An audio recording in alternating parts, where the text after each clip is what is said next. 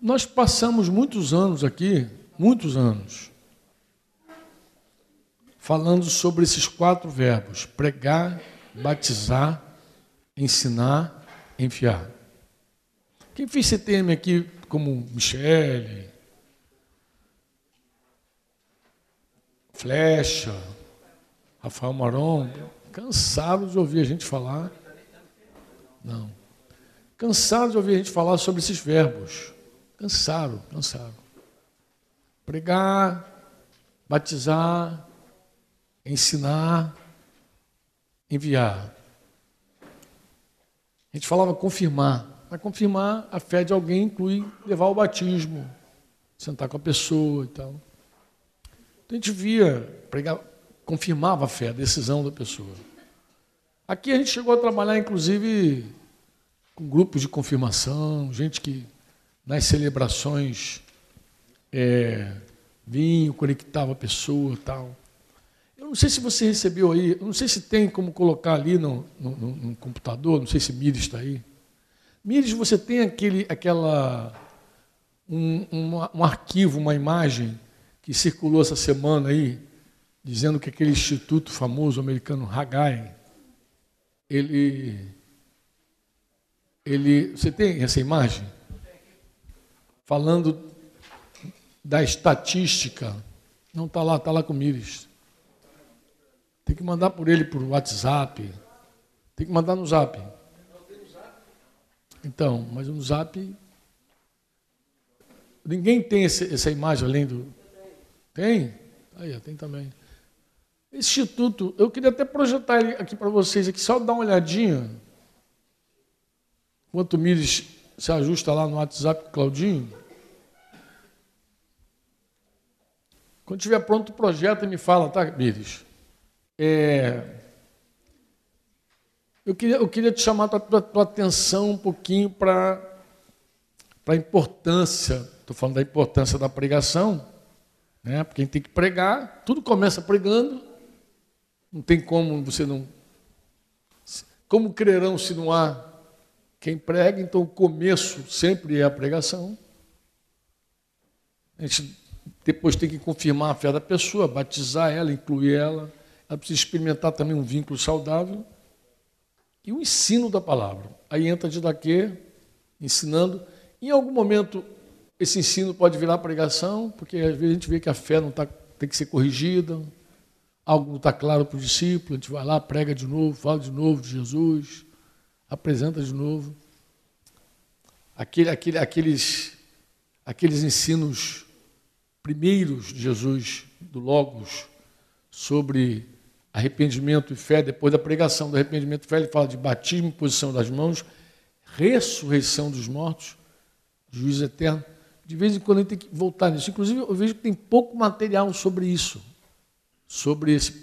Quando a gente fala sobre os princípios elementares lá, da doutrina de Jesus, alguém fala isso, mas na verdade é, seria os princípios elementares do Logos. A palavra ali não é de daqui, não é doutrina seria os primeiros ensinos do Senhor. Porque isso, você pode dizer assim, mas isso não é tão importante. Isso é muito importante. É, só, é, é, é o beabá. Então, além do, do cara crer, se arrepender e crer, arrependimento de obras mortas, fé em Deus, ele tem que compreender os batismos, tem que passar pela imposição de mãos, ressurreição dos mortos e juízo eterno. Tu vê que isso era o básico. Vocês se lembram onde está escrito esse texto? Hebreus 6. Isso aí tem que estar no, no sangue, né? Está fazendo aniversário hoje, tem que estar no sangue. Hebreus 6, quando ele fala, não vamos voltar de novo a esses princípios. Cadê, cadê o. Ah, vai dar, vai, vai dar mais uma. Não, tem que apagar a luz. Eu acho que vai ter que apagar a luz para ficar claro, senão não vai dar para ver, não. O que, que acontece? Os irmãos ouviam isso todo dia. Tem que pregar para ganhar. Tem que batizar para confirmar a pessoa, confirmar. E precisa ensinar para edificar a fé das pessoas. Bem aqui, essa pesquisa feita, a gente recebeu isso. Eu até pedi os irmãos para ver a veracidade disso. A gente, a gente sabe que o Instituto Hagai ele é, ele, é, ele é sério e antigo e tal, coisa séria. E essa pesquisa sendo feita por Instituto provavelmente é americana, não é uma pesquisa feita no Brasil. Então isso aqui é, um, é uma visão americana. Mas aqui tem um quadro muito interessante. Ele perguntou como as pessoas se converteram ao Evangelho de Cristo. Como foi que. Então deve ter saído perguntando. Mas isso você pode também fazer essa pesquisinha também. Como é que se converteu? Pode fazer aí, tá? de pesquisa. Aí ele começa a bater. 2,9% dos entrevistados diz que foi do trabalho pastoral. Nem, nem, nem sei interpretar bem isso. O que, que trabalho pastoral é isso? A pregação do púlpito, a reunião de domingo. Mas deixa eu explicar para você. Em geral, quando alguém vai a uma reunião, ela foi convidada por outra pessoa. Quando você prega, prega, prega, prega para alguém, muitas vezes você não coloca aquele peixe no barco. Porque não é só pregar com contexto. Você tem que pregar com a sensibilidade de saber a hora de puxar a pessoa. E quem é pregador, quem é proclamador, sabe que muitas vezes o Espírito Santo diz: não puxa agora. Não é a hora ainda. Não, não, não puxa uma decisão agora que não vai vir. Então você sensivelmente segue amigo, segue semeando, segue testemunhando, segue pregando. Aí um dia alguém leva esse cara na reunião, o pastor prega lá e aí se converte 15. Aí o pastor, hoje se converteram 15. Acha que vai levar aquela glória toda. Equivocadamente. Porque aquele peixe foi parar ali com o trabalho de muitas pessoas. É um testemunhando, é um orando, um tocando, um falando. Nunca acontece do cara chegar lá, eu nunca ouvi nada, aquele pastor ungido. Pastores, por favor, vamos descer do, do, do palanque. Isso não é assim. Em geral, alguém que vem para uma reunião, vem para uma reunião convidado, semeado. Às vezes o cara, para tirar o cara de casa, orou, aí convidou, aí chegou a avó do cara lá do Ceará, que não visitava ele há 60 anos, aparece no domingo, o cara fica agoniado, volta, insiste. Há sempre um trabalho de muitos para que alguém sente lá, ouça e, e, e se converta. Glória a Deus pela pregação ungida do pastor, mas glória a Deus pelo trabalho perseverante dos irmãos de levar, de convidar. Então eu não sei se esse trabalho pastoral está servindo esses caras que se converteram assim. 2,9 através de programa de rádio. Então, alguém falando lá no rádio, tá, 2,9. 2,4 através do sermão, aí já é da pregação. Pode ser uma, no prédio da igreja, pode ser. Ah, então o trabalho pastoral, pastoral é outro, não é o sermão. O trabalho pastoral deve ser visitando, indo na casa, aquelas visitações pastorais, aí o cara vem. 3% através de distribuição de literaturas e bíblias. 3%.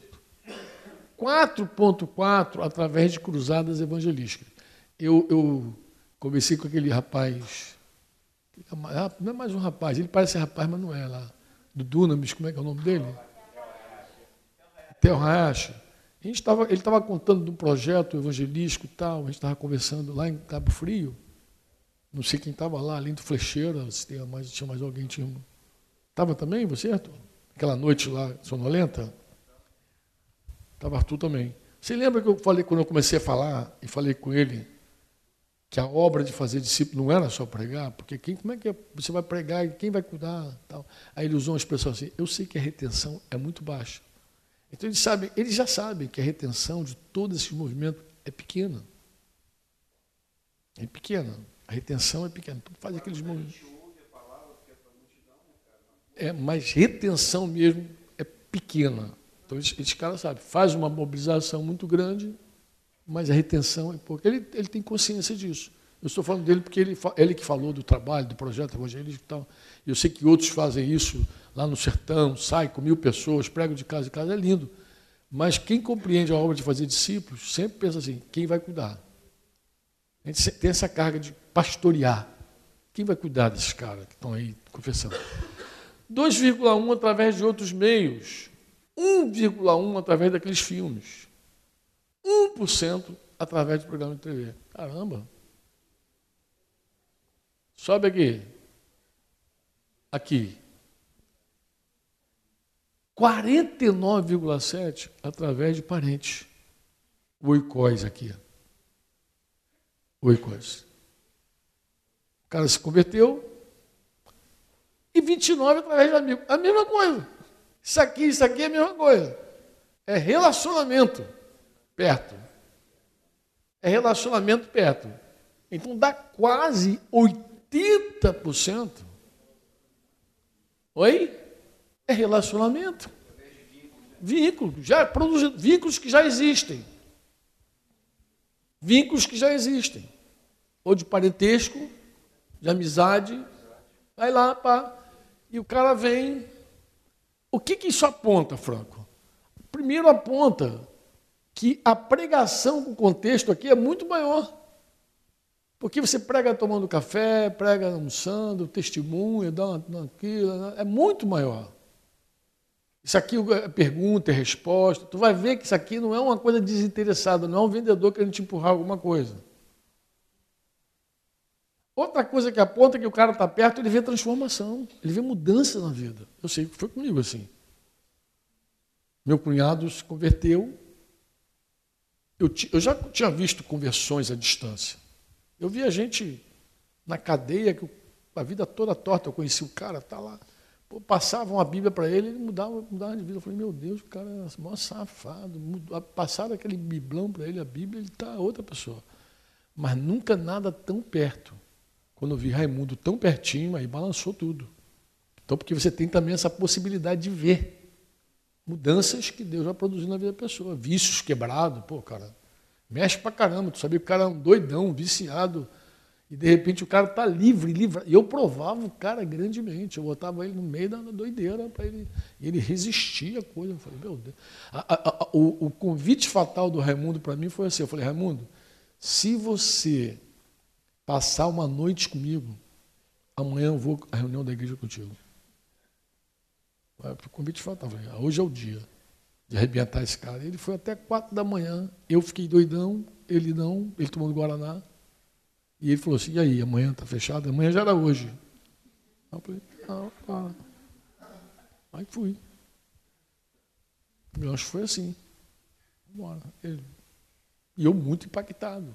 Eu tinha um testemunho no meu coração. Eu falei, cara, se Deus fez com ele, faz com qualquer um, porque eu conheço o bicho é brabo. Então, assim, tem isso também, né? Deus pega logo a ovelha dele dá uma quebrada assim para todo mundo ficar assim, pô, cara, que isso, Deus, esse Deus é mole não. Então, você vê que isso aqui é um monte de verdade para nós, amado. Ó, parar aqui olhar para esse gráfico aqui dá, traz um monte de inspiração, um monte de pensamento, um monte de cuidado. Porque a gente tem um monte de estratégia legal que a gente vê que acaba não produzindo o que isso produz. O que isso produz. Isso é tremendo. Vocês amém ou não? Depois, se vocês quiserem, pode passar no WhatsApp de vocês, no grupo de vocês, aquele grupo, essa, essa passa para Dani, Dani leva para geral. Fala.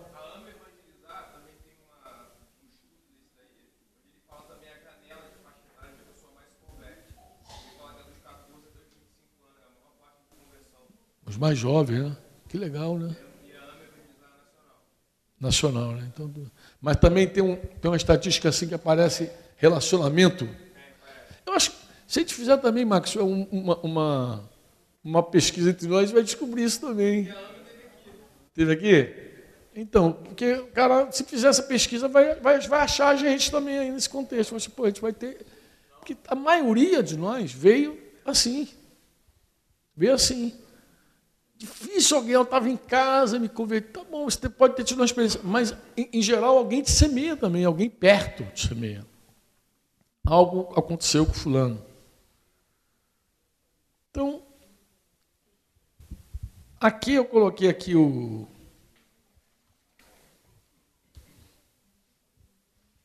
Eu queria ler o texto de 1 Coríntios 1, 21.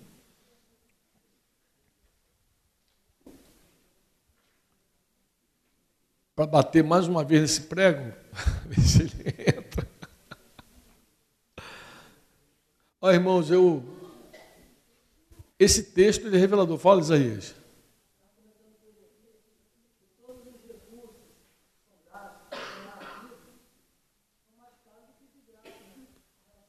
É muito mais caro. É porque tu vê que a igreja é empenhada em muitos projetos, muitas coisas, coisa e tal. Mas também tem uma coisa aí. O nosso recurso ele é melhor aproveitado em pastores. Gente que vai pastorear vidas. Assalariar obreiros. A gente vai tocar isso aqui porque é fazia parte do nosso tópico passado também. Mas, em geral, porque é o seguinte: um pregador, um semeador, um cara que prega na televisão, coisa e tal, se converteu lá, não sei quantas pessoas. Ele, um homem sozinho, sabia um campo enorme. Mas na hora de colher, não é assim. Nós precisamos de gente que colha, ceifeiro. E, depois a gente vai ver isso, não sei se amanhã, a gente vai ver, um é o que semeia, outro é o que ceifa. Essa era a minha conversa com o Theo Hayashi lá. Um é o que semeia, outro é o que ceifa. Glória a Deus que o cara está semeando, semeia o mundo todo. Mas a questão é a seguinte: nós vamos precisar entrar na semeadura desses caras. A gente tem que encontrar as ovelhas perdidas da casa do Senhor. Jesus, quando viu o campo branco lá, ele disse que parecia um bando de ovelhas sem pastor. Quando ele fala rogai ao Senhor da Seara para que vire trabalhador, ele já tinha acabado de falar que trabalhador ele queria, era pastor, ele acabou de falar. É um bando de ovelhas sem pastor, chame os caras para trabalhar nessa obra. Sim, vamos trabalhar nessa obra. O que ele estava querendo? Ele estava querendo gente que cuide. Gente que cuide. Gente que cuide. Gente que se interesse em estender as mãos para outra pessoa. Tu pode cuidar de um, tu pode cuidar de dez, tu pode cuidar de cinquenta, tu pode cuidar de, de, de cem, mas como cuidar de cem? Com, com cooperadores, formando outros pastores. Pô. Tu pode cuidar de mil. Mas Deus tem que começar com, com um. Tem sempre um começo estender a mão para alguém. Oi?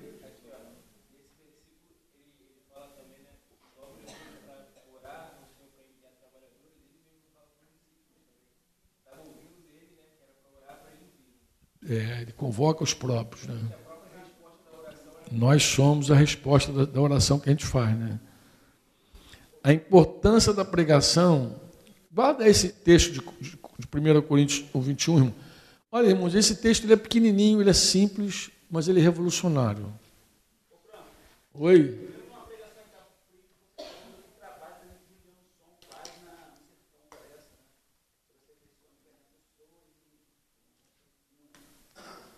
É, em geral, os irmãos pregam. O que a gente tem que fazer? Dar glória a Deus por quem semeia. Vai lá, semeia. Nós temos uma percepção, porque é, assim, é o seguinte, irmão. Acho que falaram isso para o Sérgio ontem. Falou, Sérgio, quando o cara é ignorante, é uma coisa. Quando o cara sabe a vontade de Deus, é outra coisa. Isso eu ouvi de Hélio Maurício Bruno há muito tempo, bispo lá da Metodista Ortodoxa lá. O querido Hélio Bruno. Ele diz assim, meu filho, meu filho, meu caro, meu caro. Ele fala assim, meu caro, quando a gente não sabe a vontade de Deus, é uma coisa, mas depois que a gente sabe, Deus não deixa a gente andar mais nós, o que, que pesa sobre nós? O que pesa sobre nós é que nós recebemos a luz de que a obra de fazer discípulos não é só pregar. É pregar, é batizar, é edificar, é enviar o cara. Nós recebemos essa luz, então pesa sobre nós.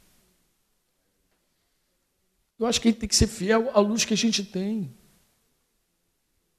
E quando Deus junta trabalhadores como nós, que crê nisso, tu está dentro do barco, velho.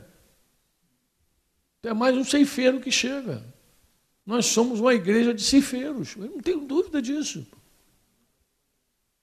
E nem me preocupo se estão evangelizando o mundo, estão gastando bilhões de dólares. Deus, cada um presta conta a Deus da sua obra. O que eu sei é o seguinte: é que cada pastor que se vinculou conosco, cada líder, tem clareza da responsabilidade dele. Nosso barco é um barco pesado, ele é mais lento. Mas a gente sabe exatamente o que a gente quer. A gente sabe para onde a gente está indo. E a gente sabe que a gente precisa cuidar das pessoas. A gente, não é, a gente precisa ver nascer e cuidar. Foi o que eu falei com o Theo naquele dia. Quem que vai cuidar dessa gente? Porque eu vejo Paulo, eu vejo o cuidado de Paulo nessas coisas. Ele, faz, ele escreve aos Gálatas assim, meus filhos, filhinhos, por quem eu sofro as dores de parto novamente, até que Cristo seja formado em vocês. Eu vejo um cuidado apostólico de alguém que nasce e cresce. Não é que nasce e fica nanico jogado por aí. Eu vejo na Bíblia um cuidado, pelo menos é como eu vejo, e eu, eu sei que os pastores vêm aqui também assim um cuidado de ver a pessoa, como Paulo também disse, eu temo não ter corrido em vão. Perdeu a colheita. Isso tudo pesa sobre nós. Pô, se a gente tem a quem mais é dado, mas é o quê? Exigido. Pô. Então, de vez em quando eu sento com um, com o outro, cada um faz para a obra, faz o que Deus mandou você fazer, meu irmão. Se Deus mandou você semear o Brasil, semeia. Agora, eu sei o que pesa sobre mim que pesa sobre mim. Eu, eu sei como Deus me chamou. Eu sei como Deus me falou. Eu sei, pô. Então, eu sei a carga que me pesa. Eu não conseguiria, por exemplo, ser um pregador itinerante, como alguns são. Eu não conseguiria. Por quê? Porque eu sei da minha responsabilidade. Eu sei o meu papel. Eu sei da minha carga. Então, se eu estou no Chile lá com os irmãos lá, se meteu conosco, vai sofrer junto. Vai sofrer junto essa carga. Eu sei que é um trabalho mais difícil, mais lento, formar, cuidar, enviar, é um trabalho, sei lá, mas se meteu porque quis também, nem precisava estar junto. Vai fazer outro negócio, vai ser universal do reino de Deus, vai fazer qualquer outro troço. Mas a hora que se meteu aqui, meu irmão, tu está aqui para fazer discípulo, sem fazer discípulo. Aí a gente enfático, repetitivo, fala para caramba, pesa, vai deixar um monte de gente se sentindo culpado porque não faz discípulo. Problema, a gente sabe que Deus nos chamou para ser e Deus nos chamou para ser e nos enviou para fazer. E a gente sabe que existe uma diferença muito grande de uma pessoa madura, formada. Ontem vocês passaram aqui, ainda que embora com a ajuda de Claudinho, vocês conseguiram dar as características de um discípulo maduro. Vocês falaram, então vocês já sabem que existe uma diferença de um discípulo maduro e um discípulo imaturo. Então já sabem essa diferença e é rumo à plenitude que a gente vai. É até a plenitude. Eu não sei se você já viu como Paulo reclama lá com os Gálatas. Eu não sei quem impediu a corrida de vocês. Estavam indo bem para caramba. Quem fez vocês pararem essa corrida? Mas quando o autor de Hebreus, quando o autor de Hebreus fala, quando o autor de Hebreus fala, ele diz assim, eu vou pegar aqui para não ficar nas minhas palavras. O, o, o aniversariante do dia citou aqui, ninguém deu bola para ele, ninguém Ninguém postou aí o texto de Hebreus 6 para o cara. Né? Mas depois daquela bronca toda que ele dá no capítulo 5, porque ele dá uma bronca, né? Ele diz: já era hora de vocês serem mestres, e vocês ainda são menininhos que dependem. Vocês são crianças. Ele, depois aquele puxão de orelha, por isso, ele começa o capítulo 6 assim, embora não tem capítulo nem versículo, é uma, uma carta só, tá, amado? Só segue a ideia. Segue a ideia. Por isso, pondo de parte os princípios elementares da doutrina de Cristo, deixemos-nos nos levar para o que é perfeito, é, até a perfeição, até a plenitude. É isso que ele está falando. Deixemos-nos levar para o que é perfeito. Então, o autor de Hebreus também tem essa carga. Não sei se era Paulo, mas ele tem essa carga.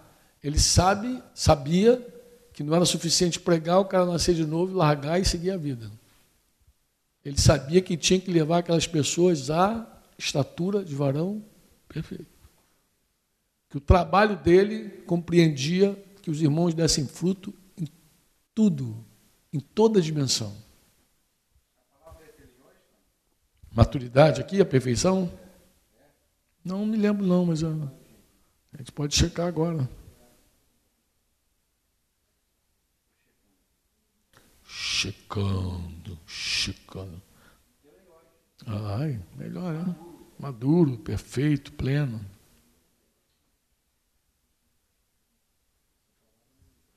E é tereose mesmo. Mais de perfeição moral. Não, não é nem teleiose. É, um, é, é, é, a, é a variação de teleiose. É a variação. Porque aqui é substantivo. É. É. Isso.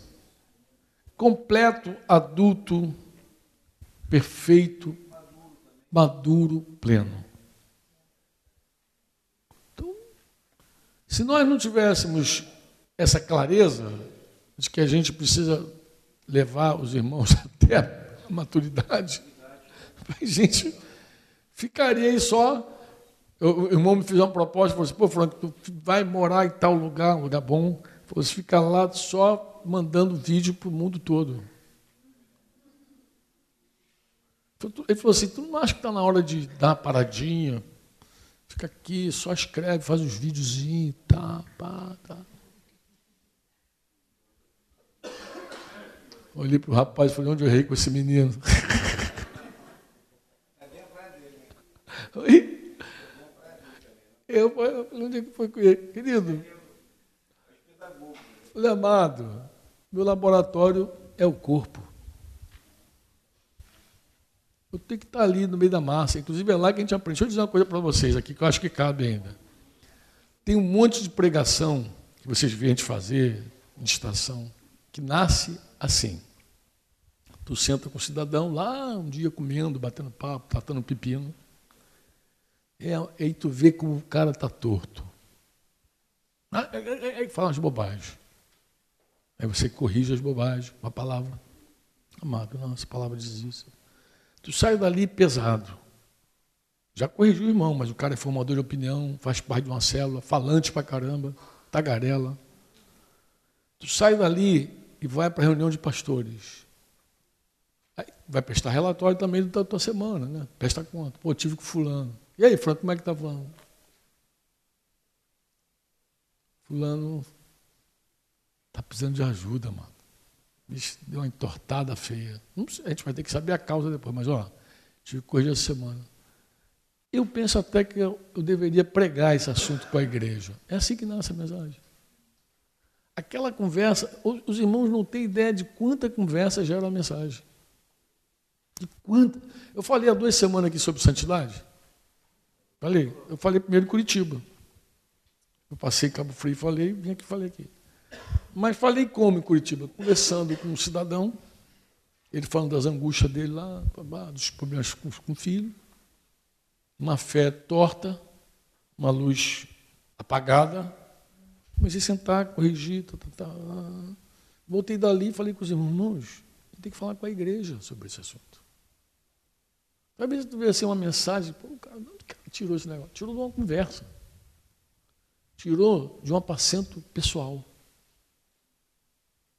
Eu acredito que a maior parte das mensagens que compartilho nasce assim. Eu, por exemplo, é capaz de eu sair desse TM depois dessa crise toda com os grupos pequenos e ter lá um monte de. Tem um monte de coisa para dizer. Pode, pode melhorar. Tem que, meu, tem. Eu espero, conto eu tenho esperança e fé, sou perseverante, meu. Desisto à toa, não, velho. É, eu, eu desisto à toa. Mas assim, tu tem, tu vê uma coisa, aquilo gera uma carga. E tu fica pensando, meu Deus, como ajudar? O que que, o que, que escapou aí? Será que, é, será que é a literatura moderna com, com a obra aberta? Será que é a síndrome do, da originalidade? Será que a falta de simplicidade perdeu a simplicidade? Paulo fala isso aos Coríntios. Eu temo que assim como a serpente enganou Eva, que ela também corrompa vocês e afaste vocês da simplicidade e pureza devidas a Cristo. Ele chega a dizer que de um outro evangelho. Você pode começar a pregar um outro evangelho. Então, perde a simplicidade e a pureza devida a Cristo, começa a falar bobagem. Quando eu digo bobagem, desculpa, irmãos, parece que eu fui pesado agora. Mas assim, é falar texto fora do contexto. Irmão, falar da Bíblia não significa que você está falando o que Deus está falando. Antigamente tinha umas Bíblias que vinham assim, tudo para ajudar o pastor assim. Aniversário, versículo para aniversário, versículo para doente, versículo para luto, versículo para. Era o manual do pastor. Eu, quando vi aquilo, eu era novo convertido. Eu olhava assim e assim, é uma ferramenta. Mas para para pensar aqui no, no que eu vou te falar, depois de ver tanta coisa nessa jornada. Você está visitando a igreja em Tiatira. Lá em Tiatira tem uma mulher que Jesus colocou de cama. Ele falou que colocou ela de cama. Falou, ó, Tiatira tem uma mulher que se diz profetiza. Ensina os irmãos duas coisas ruins: a comer comida sacrificada a ídolo e a se prostituir. Ensina livremente. Manipula lá todo mundo. Jesus falou: Eu tenho contra vocês que vocês toleram essa mulher. Que está no meio de vocês aí aprontando e uma. Bem, Jesus tomou uma decisão. Vou colocá-la de cama. Eu vou colocá-la de cama e vou colocar em grande tribulação os que deitam com ela. E se, elas não se, se essa mulher não se arrepender, eu vou matar os filhos dela. Para que todas as igrejas saibam que eu sou aquele que sonda a mente e coração. Eu sei que esse evangelho ninguém prega porque ele não é fofo, né? Mas está lá escrito. Está lá, está lá escrito. E aí, tu vai visitar com aquela Bíblia cheia de referência boa lá. A irmã de Tiatira está de cama. Não, tem irmã lá de Tiatira, o nome dela, não sei, era Tiatira. Vamos lá visitar e chega lá você. Vou pegar o versículo para quem está doente. Eu sou o Senhor que te sara. Não temas, minha serva. Foi Jesus que colocou ela ali de cama. Então, isso não é manusear a escritura. Isso não é. Isso aí é religião que os judeus conheciam bem.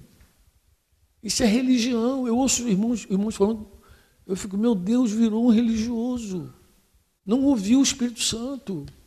Virou um religioso, está manipulando a escritura. Manipulando, não manejando.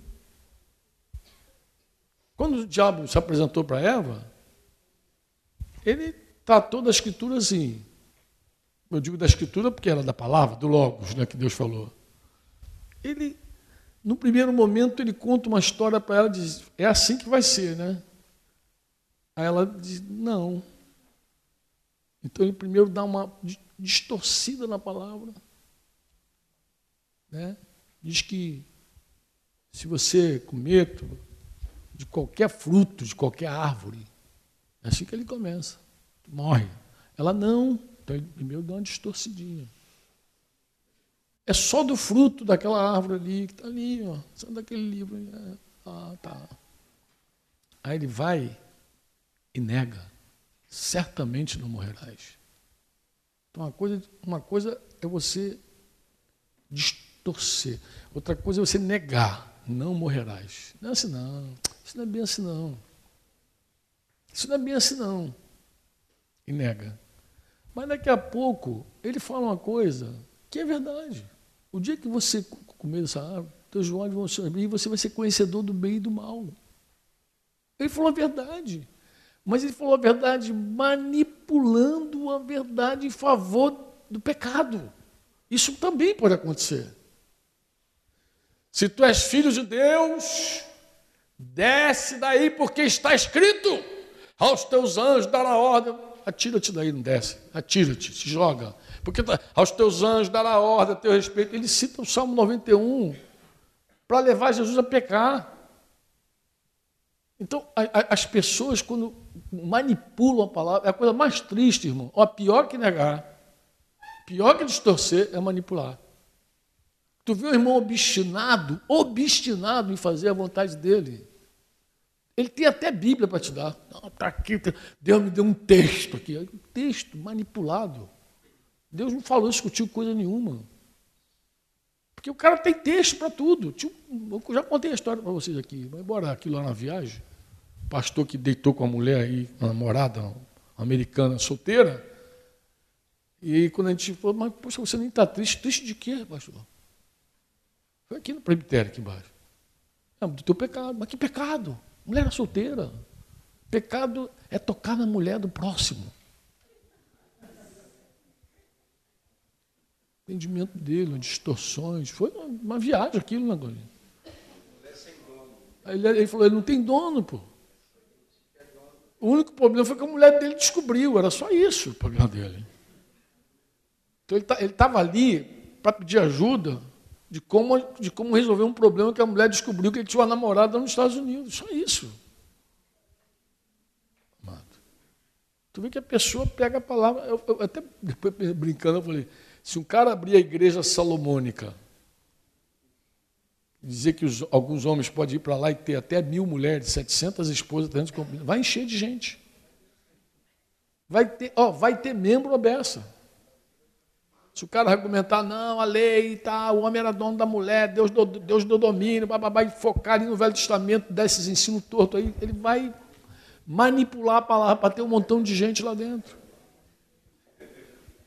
Então, eu, a minha inquietação, amados, é essa. É essa. É ver pessoas que manipulam a palavra, que não, não de verdade não toca na palavra como deveria. Quer usar teologia, quer usar conhecimento, quer impressionar, quer sei lá o quê, pô. Para, para com isso. isso. É a gente tem que se arrepender disso, pô. Se arrepender. Tem que prestar atenção nas coisas. Tem que prestar atenção. E tem que ter comunhão com o Espírito Santo, pô. Ele é que resolve tudo. Se você entrar muito nervoso para falar, para pregar, coisa e tal, que eu vou fazer, que eu vou falar, é tua carne. Deus está muito em paz. Deixa Deus fluir, pô. A gente não tem nem poder de convencer ninguém, de proclamar, é Deus que faz tudo sempre. Tudo é sempre suave. Onde tem força, normalmente não é Deus. Entendeu? Nem mental. Nem força mental. Não, nem mental, mano. Se Deus não te revelar, você não vê. Não é, não é teu cérebro que vai descobrir os, os, os, os mistérios da Escritura. Não é. Jesus falou para Pedro: não foi nem carne e sangue que te revelou. Meu pai que te deu. Ponto. Foi carne e sangue, pô. Porque a carne para nada tem proveito. Lá, João 6, ele falou, quando os discípulos meteram o pé, não queria mais ouvi-lo. Não tem proveito algum. Então não é, não é teu cérebro que alcança. A melhor coisa que tem que fazer é descansar se humilhar e dizer, Senhor, eu não entendo nada, sei nada. Me ajuda aí a entender esse negócio aí, eu não sei nada. O que, que você era antes de Jesus? O que, que você sabia antes de Jesus? O que, que mudou? Tudo é dele, por meio dele. Se ele quiser, ele revela. Aqui tem um, um santo muito querido, um irmão muito amado. Muito esse cara, mas ele Um dia eu encontrei ele muito triste, numa cidade. Encontrei ele muito triste, muito triste. Poucas vezes eu vejo aquele muito triste, porque ele é um, um cara muito alegre. E eu falei, amado, por que, que você está tão triste? Ele falou, e ele começou a falar da tristeza dele, que um, um, um discípulo, um líder, um pastor que ele formou, meteu o pé e pecou feio. Pecou feio, pecou tal. E qual era a tristeza dele? Que ele não viu como aconteceu, como se deu. Tudo aconteceu ali do lado dele. Tudo foi tão grave, tão feio, e não viu nada. Ele estava arrasado, muito triste. Eu falei assim, filho, foi boa aquela conversa. Sabe aquela conversa que tu, tu Deus vai me dar uma oportunidade ainda para sentar? Porque esse irmão, eu já vi ele criticando o presbitério, anos atrás, quando houveram problemas aqui de pecado aqui, ele ele falou, Pô, mas ninguém viu. Esse pecado aconteceu lá, ninguém viu. Como é que ninguém viu? Acontece do, da barra. E aí ele estava vivendo aquele drama que ele criticou. Falei, amado, deixa eu te falar uma coisa. Nós só vamos ver se Deus mostrar. Se você tiver dúvida, pergunte o profeta do Velho Testamento que o filho da viúva pela qual ele orou nasceu, morreu e Deus não falou nada com ele. Ele ficou zangado até. Mas o que, que a gente sabe se Deus não revelar? Não fica nessa tristeza, se culpando, se achando. Você não sabe nada se Deus não te mostrar. Se Deus não te mostrar, teu filho peca debaixo do teu nariz. Se Deus não revelar, você não sabe nada. Isso é orgulho. Tem que, tem que saber, não sabe nada, vê nada. Só vê se Deus mostrar. Por isso que Paulo ora pela igreja de Éfeso para iluminar os olhos do coração dos irmãos. Ilumine os olhos do coração, dá a eles espírito de sabedoria e de revelação do pleno conhecimento do Senhor. É isso. Se Deus não der espírito de sabedoria e de revelação, a gente não vê nada. Tu vai queimar o cérebro tentando ler a escritura e entender. É espiritual. Se humilha, desce, seja íntimo e Deus abre tudo para você. Mesmo que você tenha caído de cabeça no colo da tua mãe com seis, seis meses de idade, meio retardado, retardado assim, mas Jesus te mostra tudo. Nem os loucos errarão o caminho, ele disse. Se ele mostrar, você vai ver. Se ele não mostrar, se ele não mostrar, vai ver nada. Foi isso que irritou os caras lá em João 6. Isso que irritou eles, que ele falou assim, vocês estão aqui. Eles, eles já estavam irritados né? conversa.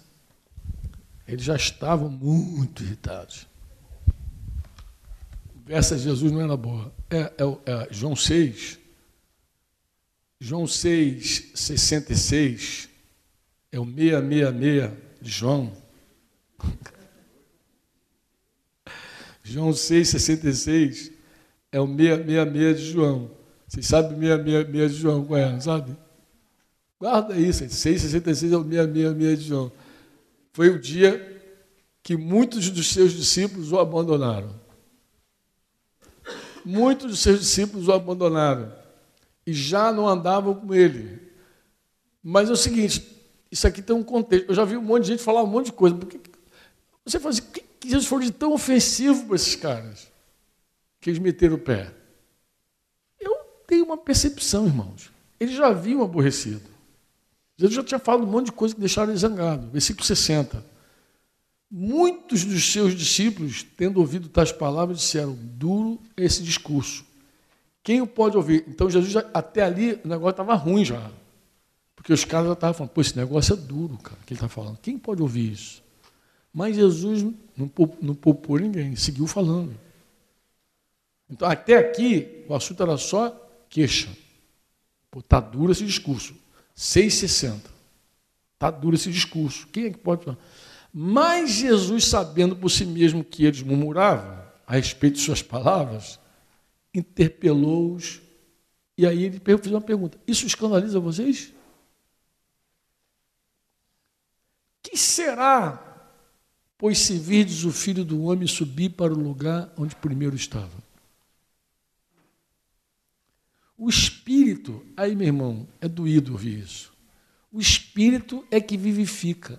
A carne de vocês, o intelecto de vocês, o ego de vocês, a psique de vocês, Dá outro nome para a carne aí, vai agregando aí a vontade de vocês, a razão de vocês, aquela, aquela cultura de vocês, aquela coisa que foi para a escola, que fez faculdade, que passou com nota 10.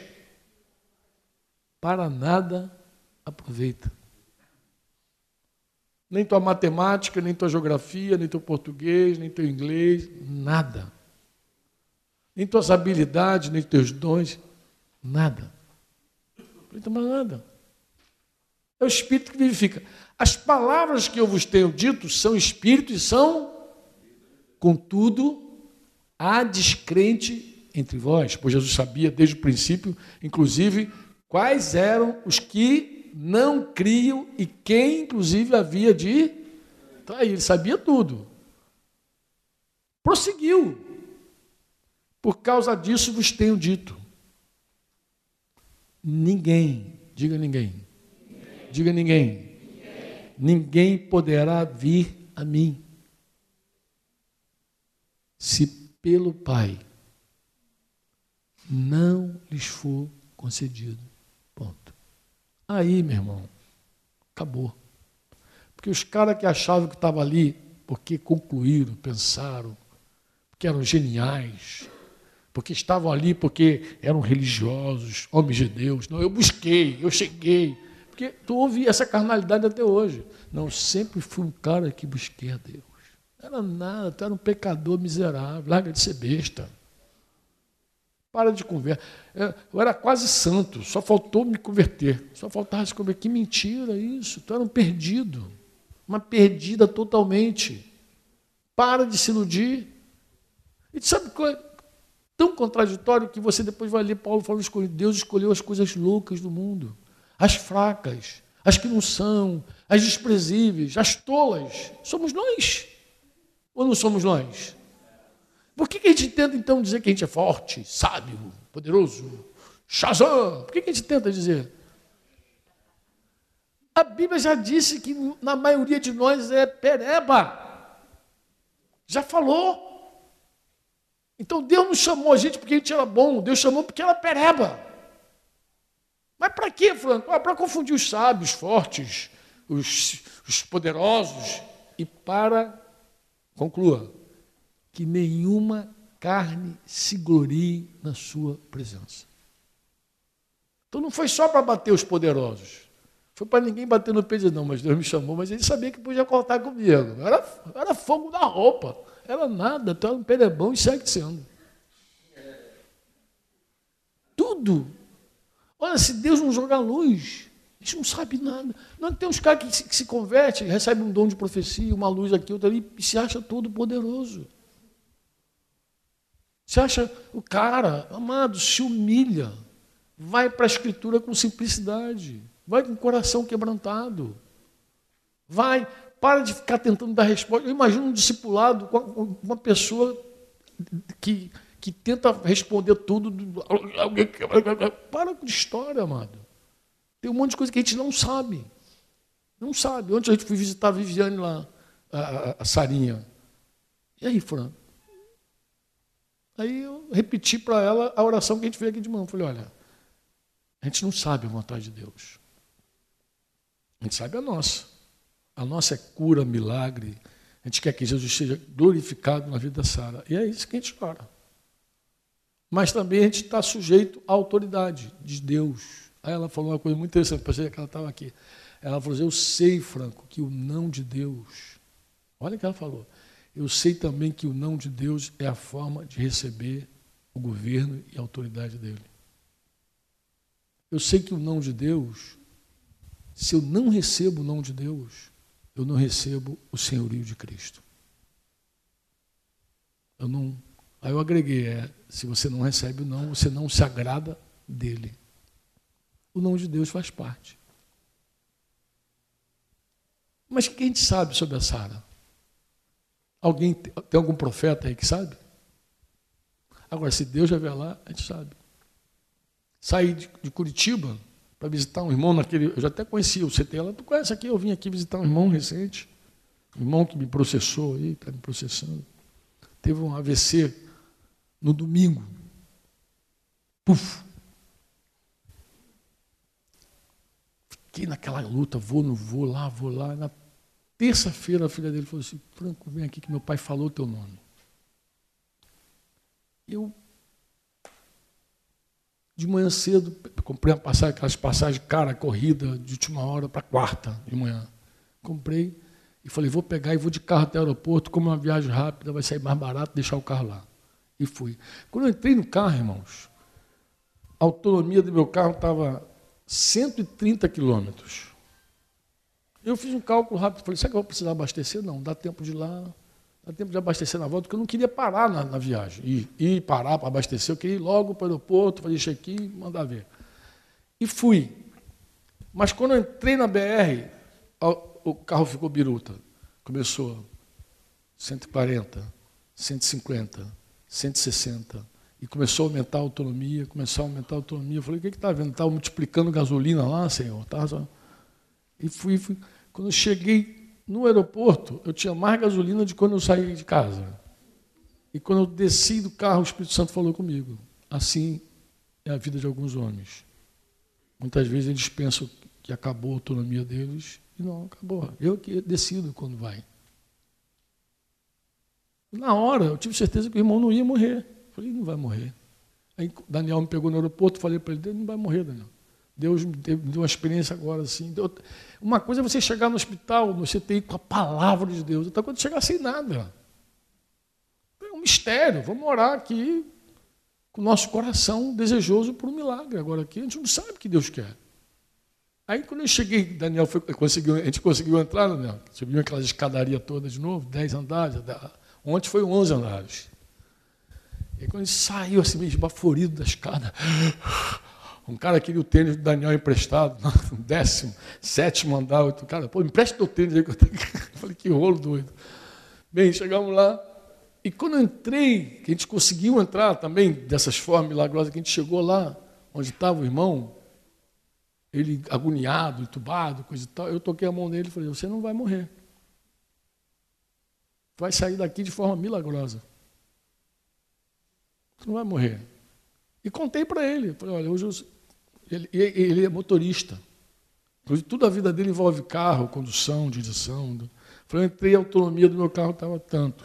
Cheguei no aeroporto com mais gasolina, fiquei meio assustado, mas Deus falou comigo que vai ser assim contigo. Não acabou, não. A autonomia não acabou. Ele vai dar mais tempo para você. Foi na quarta-feira, quarta para noite, quinta-feira ele teve um pesadelo, saiu arrancando tudo. Aí disse que sonhou com guia de macumba. Aí me contaram. Eu falei, isso aí é, é porque é rebelião como pecado de feitiçaria. Ele está rompendo com essas coisas. Quinta-feira, ele era outra pessoa. Sexta-feira, ele recebeu alta. Sexta-feira, tu chega com a palavra, tu pode falar. Mesmo se Deus falar, até a jumenta profetiza. Qualquer um, se Deus falou, qualquer um profetiza. Deus falou. Agora, se Deus não falou, é um atrevimento falar. É um orgulho falar o que Deus não diz. Pô. Agora, recente, tem um vídeo aí rolando aí de um cara famoso, um gospel famoso aí, que profetizou na vida desse pastor que foi assassinado. Ah, que tiveres levando para as nações e.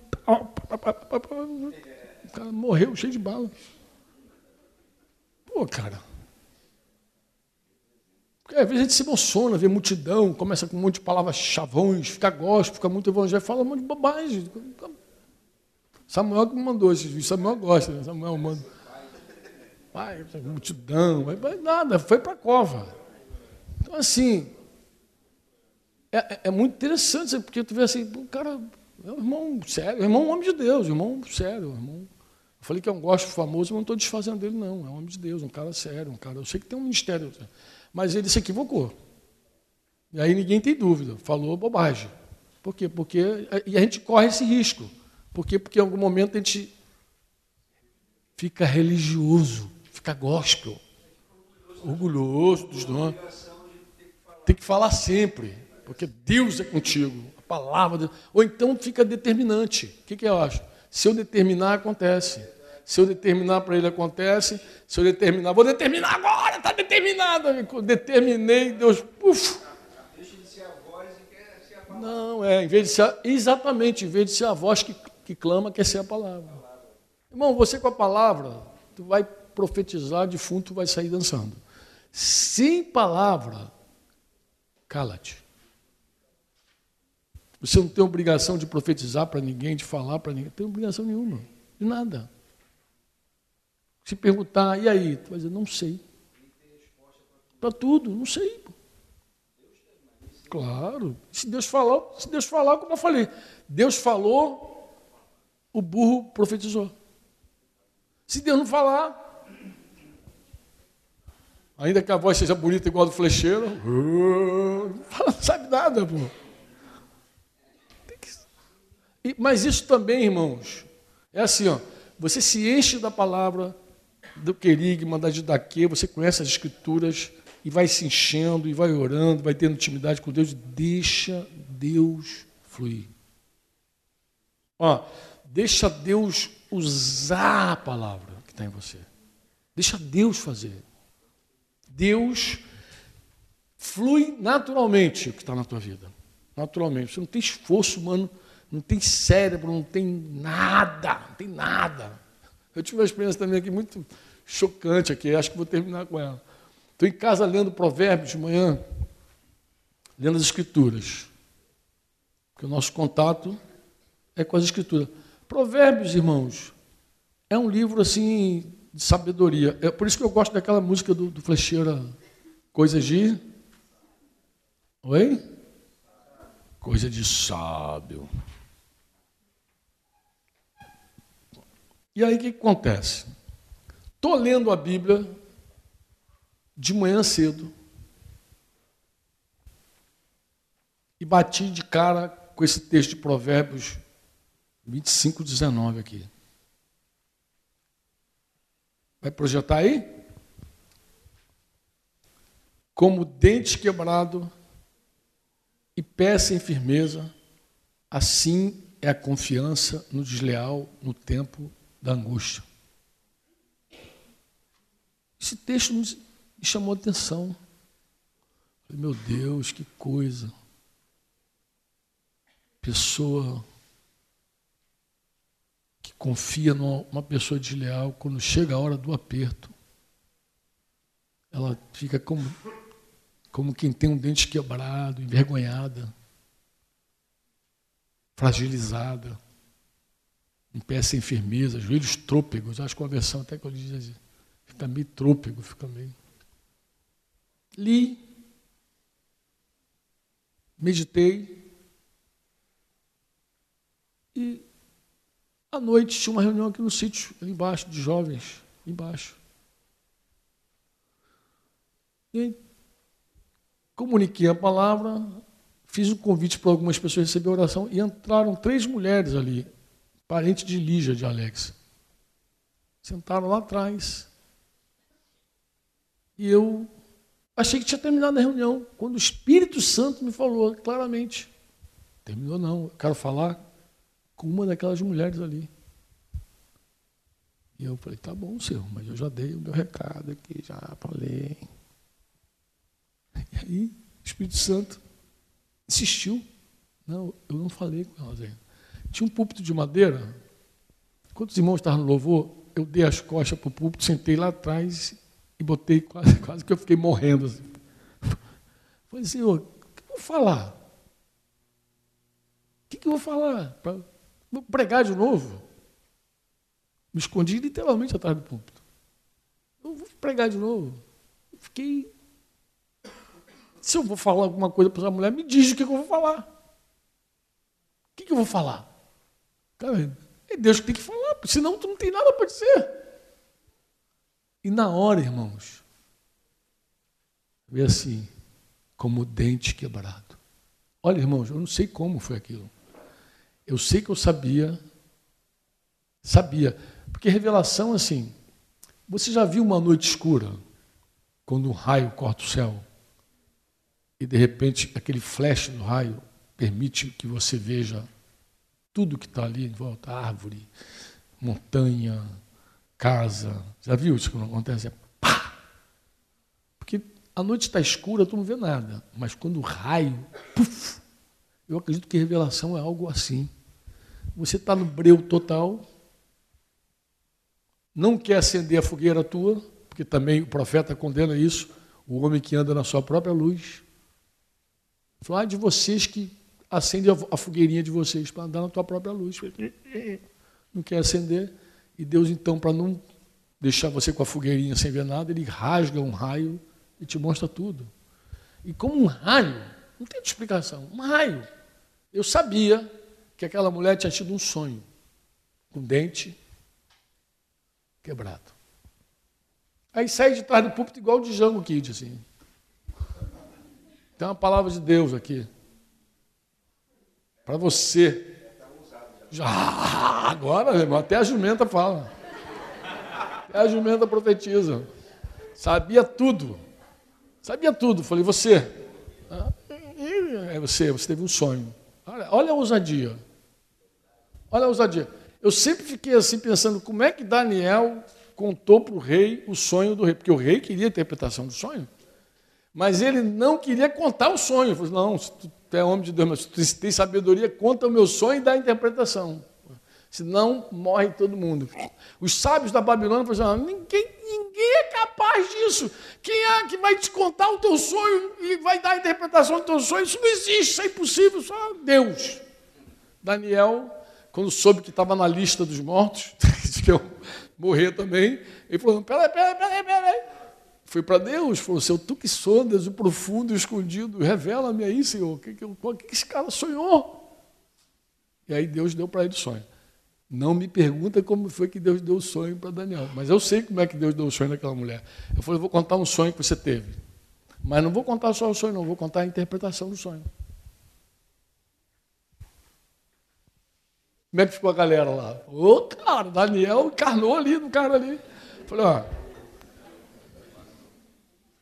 Você teve um sonho que o teu dente estava quebrado. Quando eu contei o sonho, ela já entrou em, em, em planto. Já começou a chorar. Aí, ah, cresci mais ainda, né? Aí começou, eu falei, é. Foi. E sabe que foi um desespero legal? Porque ela comunicou com as duas amigas e eu vi que ela já tinha falado do sonho com as duas amigas. Então ela fez aquela comunicação. Não tem hipnose, não tem técnica, não tem nada, amado. É o Espírito Santo fazendo. E também não tem glória humana. Não tem nada. Porque eu estava desesperado, quase fazendo xixi atrás do púlpito ali. Não sei nada. Então, assim, tem o Senhor. E aí eu falei, você Sou eu com o dente quebrado. Isso está tazanando tua cabeça. Eu sei a interpretação do pessoal com o dente quebrado. A interpretação do mundo é: vai morrer alguém na família, tal. Ela falou: não vai morrer ninguém não. Falei assim na lata. Falou: não vai morrer ninguém não. Eu vou te falar por que, que você sonhou com esse dente quebrado. Você sonhou com esse dente quebrado porque você tem colocado a tua confiança num homem desleal. E esse homem, na angústia, te faltou. Aí desesperou, saiu quase carregada de mapa, de marca. Foi para lá na frente, lá. Choro. Ela veio carregada pelas amigas. Vamos orar para agora você, veio. Porque ele falou, você colocou tua confiança num homem desleal, carnal. Esse homem vai faltou contigo. Imagina uma mulher que de repente aposta tudo, sua vida, sua confiança. Eu encontrei uma menina agora recente assim, uma menina do Senhor lá.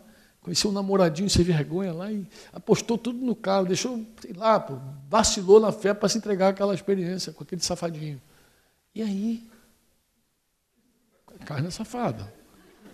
Aí ela se entrega. Como é que fica quando esse cara que ela colocou a confiança diz: O que, acontece com essa mulher? É vergonha, como dente quebrado como pé vacilante. Eu sabia, aí comecei a descrever tudo. Claro, quem estava nesse dia e viu eu ter essa ação lá, deve ter pensado, esse cara tem comunicação direta com o Altíssimo. Ele fala, ele sabe, contou um sonho e revelou. Sabe de nada, inocente. Foi assim, contato com a Escritura. Deus tem formas peculiares de falar com cada pessoa. Inclusive, Deus fala de formas pessoais. Pessoais, assim, com o Sérgio de um jeito, com o Joel de um jeito. Deus desenvolve. Quando você entra na intimidade do Senhor, ele, ele começa a desenvolver contigo uma forma de falar. De um jeito que você entende, de um jeito que você não tem dúvida. É meu pai falando. Ele dá aquele testemunho vivo. Né? Então não tem. Se você tem comunhão com a palavra, isso aumenta muito. Porque a palavra está viva, te protege, te norteia, te corrige. Você sai da tentação de distorcer, de negar e de manipular. Não, eu quero só o que Deus tem para mim. Só. E outra coisa, irmãos, a gente não tem que impressionar ninguém. Por quê? Porque Deus usa até a jumenta. O barato não é ser usado. O barato é agradar a Deus. Jesus nunca disse sobre ele mesmo, sobre ele mesmo, como alguém que é usado. Você lembra de, de, de João 8? Vocês devem lembrar bem de João 8. Lembra bem de João 8? João 8 diz assim, versículo 29, podia até ler um pouquinho antes, né? Mas ele diz: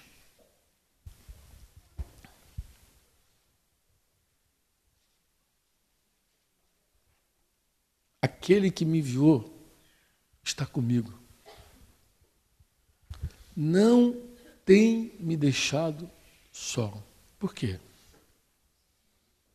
Porque eu sou usado? Porque eu faço o quê?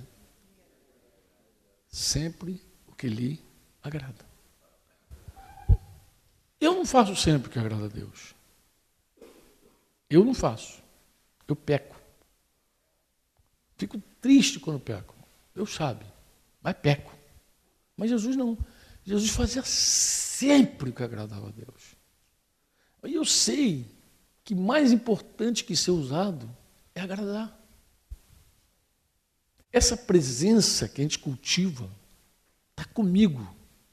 Está muito mais relacionado ao fato de você agradar a Ele. Por que, que me entristece o pecado? Porque eu sei que o pecado faz separação entre nós. Eu sei que eu tenho um advogado junto ao céu, eu sei que eu posso falar com ele, graças a Deus por Jesus Cristo. Amém? É um advogado, mas, mas me deixa triste quando eu erro. Eu sei que aquilo fere a minha relação com o Espírito Santo. Eu sei. Por isso que eu confesso, por isso que eu peço ajuda, por isso que eu vou. Porque eu sei que aquilo faz mal. Mas Jesus tem toda a comunhão plena com o Pai, porque Ele faz sempre o que agradava o Pai. Sempre. Amém? E ele diz que esse é o mistério de Jesus. Ele, ele não se gloriava de ser usado. Ah, porque o Pai me usa. A gente tem uma necessidade muito grande.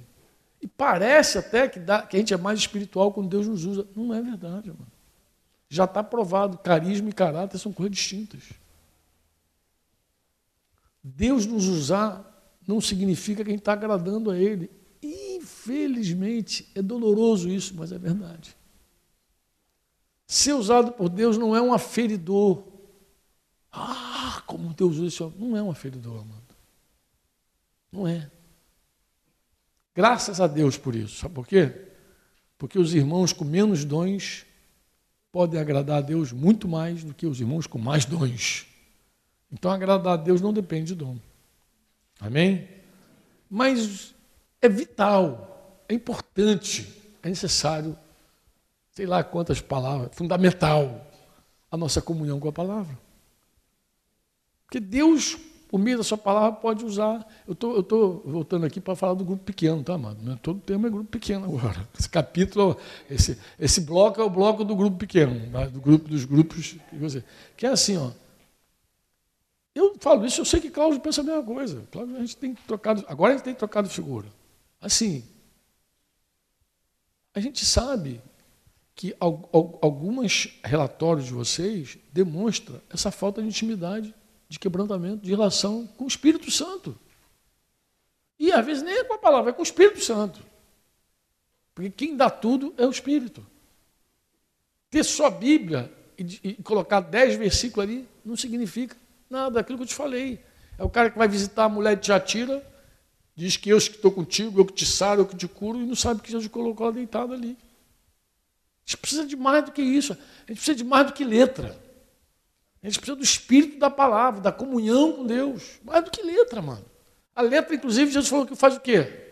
Mata. E os que, que vivificam? É o espírito. Jesus falou isso, pô. É, toda essa intelectualidade, esse conhecimento de versículo, capítulo, isso te mata se você não tiver a vida com Deus. Posso terminar? No dia que os magos chegaram do Oriente, e a Bíblia não fala que é rei, fala que é mago. E foram até Herodes, perguntar a Herodes onde nasceria o rei dos judeus. Herodes chamou os caras que conheciam as letras. Chamou os escribas, os fariseus, e chegaram lá. Aquelas caras bonitinhas, aquelas roupinhas bem santas. E ele perguntou: onde vai nascer o rei de vocês? Vai ser em Belém, porque está escrito: Ó oh, tu, Belém, de forma alguma serás menor. Deve ter falado aquela, aquele tom bem farisaico.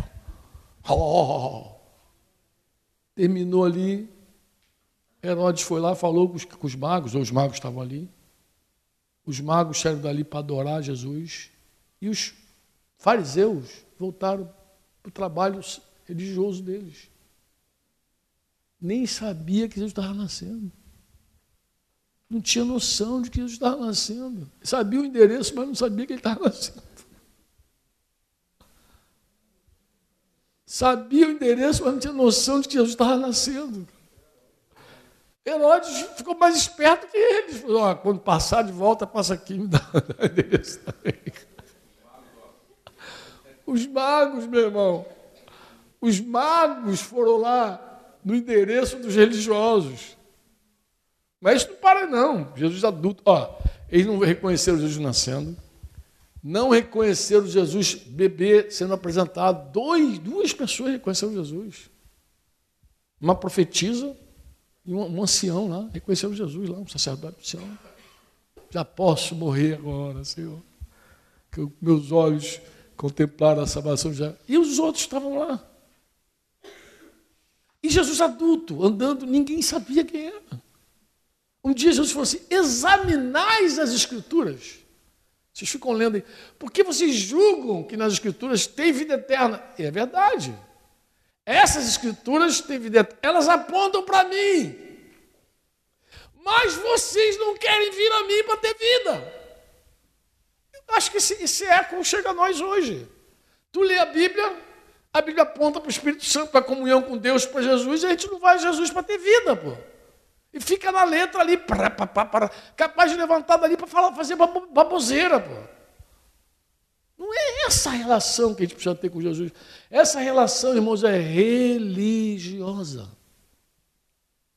A, a nossa comunhão com a palavra é para ouvi-lo, é para descobri-lo, é para contemplá-lo, é para orar. Você já orou lendo a Bíblia? Quantas vezes tu está com a escritura na mão e puf, vou orar sobre esse assunto. E começa com Deus. Começa intimamente. Deus, tá, Deus habita em você. Tu acredita nisso que Deus habita?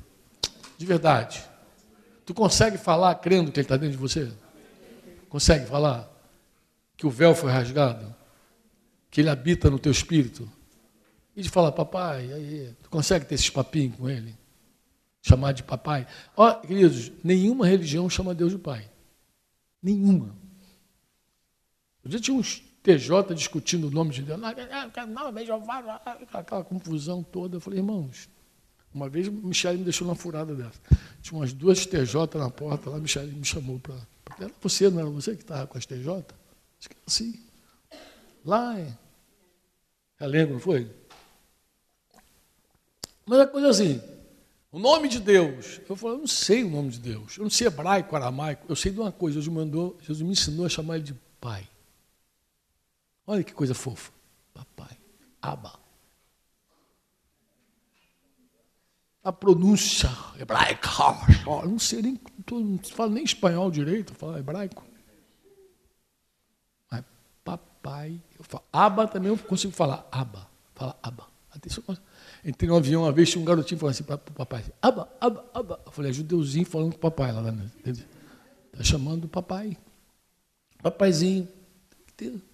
Os teólogos, nome, se tu não falar o nome certo de Deus, Deus, Jesus falou assim, ah, Yeshua,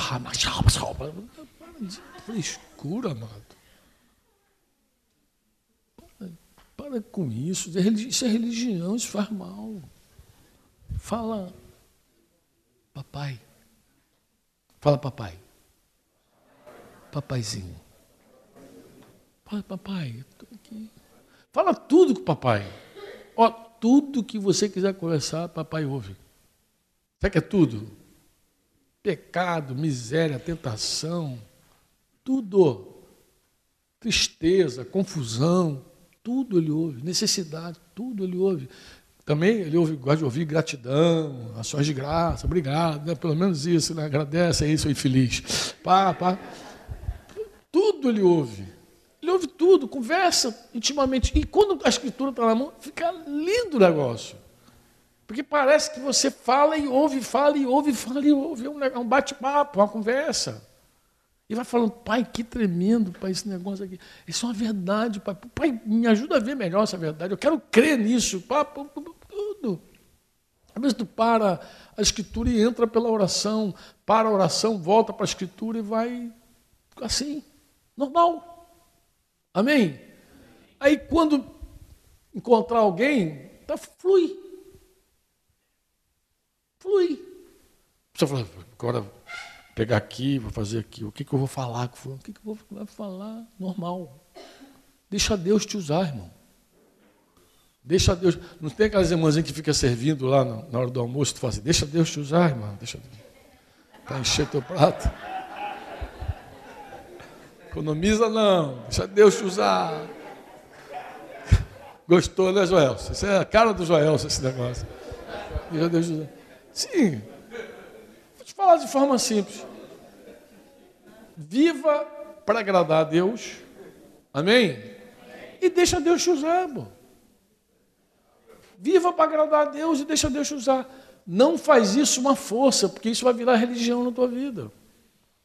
Faz isso uma coisa gostosa, uma relação boa. Faz isso uma relação de pai, papaizinho. E as pisadas de bola, nossas almices, ele sabe todas. Então nem tente impressionar ninguém, porque Deus conhece a gente. Amém? Conhece nossos caguetes, nossos hábitos, conhece a gente melhor que nossa esposa. Nossa esposa conhece muito, mas Jesus conhece mais. Deixa ele sondar tudo, falar, deixa, desenvolve tudo com ele. Deixa ele inspirar você, deixa ele, deixa ele te usar. Deus não tem limite no teu cérebro, no teu físico, Deus não tem. Se ele jogar a luz aí, tu fala. Se ele te der a palavra, você profetiza. Se o raio cortar o céu, tu vê tudo. Se ele não fizer, a gente não vê nada. Mas nem por isso também te desespera, não. Porque às vezes é bom ficar na dependência do Senhor e não saber nada. Não pode acender vela. Né? Não pode acender vela, velha, foguinho, né? fogo estranho. Não pode acender tua fogueirinha para tentar achar. Não, descansa. Em alguns momentos, eu falo para você, em alguns momentos Deus deixa a gente em trevas. De verdade. Alguns antigos batizaram essa experiência de a noite escura da alma. Alguns místicos antigos. É, às vezes Deus não falar nada. Deixa a gente numa tribulação medonha e não diz nada. Mas faz parte. Ele vai experimentar a nossa perseverança, nossa paciência, nossa confiança. Porque qual é a diferença de fé e esperança? Ou fé e confiança? Fé é quando a gente tem uma palavra. Quando a gente tem uma palavra, a fé vem pelo. Tem a palavra. Eu falo, eu creio. Mas eu espero, não porque eu tenho uma palavra, porque às vezes eu não tenho palavra nenhuma. Às vezes, ó, Deus falou com Noé, constrói a arca, tá, tá. Deus falou tudo com Noé. Ele fez. Veio o dilúvio, Noé ficou à deriva e Deus não falou mais nada. Aí Noé começou a soltar corvos. Envia corvo, até que enviou a pomba. Mas a pomba não falou com ele. Não abriu o biquinho e falou, Noé, fica tranquilo que está tudo sob controle. Não falou, cara. Ele, ele, ele tinha a palavra de Deus até aquele momento ali do dilúvio. Constrói que eu vou destruir tudo. E ele ficou lá deriva. Teve uma hora que ele falou: e aí, vou ficar deriva a vida inteira ou, ou tem solução esse negócio? E ele começou a soltar os, os passarinhos lá, deve ter sido uma inspiração que ele teve, mas de repente a pombinha vem com um raminho no bico. Às vezes a gente não tem uma palavra, a gente tem um raminho no bico da pomba. Eu não tenho fé. Às vezes não tem fé, mas tem esperança. Tem esperança. A esperança, disse Hebreus, que é uma âncora. Para quem está à deriva, é tudo que a gente precisa, né? É de uma âncora. A esperança é como uma âncora. Ela garra a gente e deixa a gente. O vento sopra para lá, sopra para cá, a gente fica ali na esperança. Viva que a gente tem no Senhor. Mas esperança também não espera quem não conhece. Não espera quem não confia. Não espera. Você tem que ter, para esperar, você tem que confiar. Pô. Tem que conhecer, saber quem você está dando, servindo. Você diz amém ou não? Irmãos, que viagem foi essa que a gente fez agora, hein? Meu Deus. Saí dali, vim para cá, foi uma viagem, literalmente. Tudo por causa desse grupo pequeno, não é mole, né? Esse grupo pequeno. Deu fome. Vamos dar graça, vamos dar graças a Deus, Cláudio. Ainda mais que eu falei assim, deixa Deus te usar, deixa Deus te usar. Quer orar, quer, quer orar com a gente, Dá graças a Deus?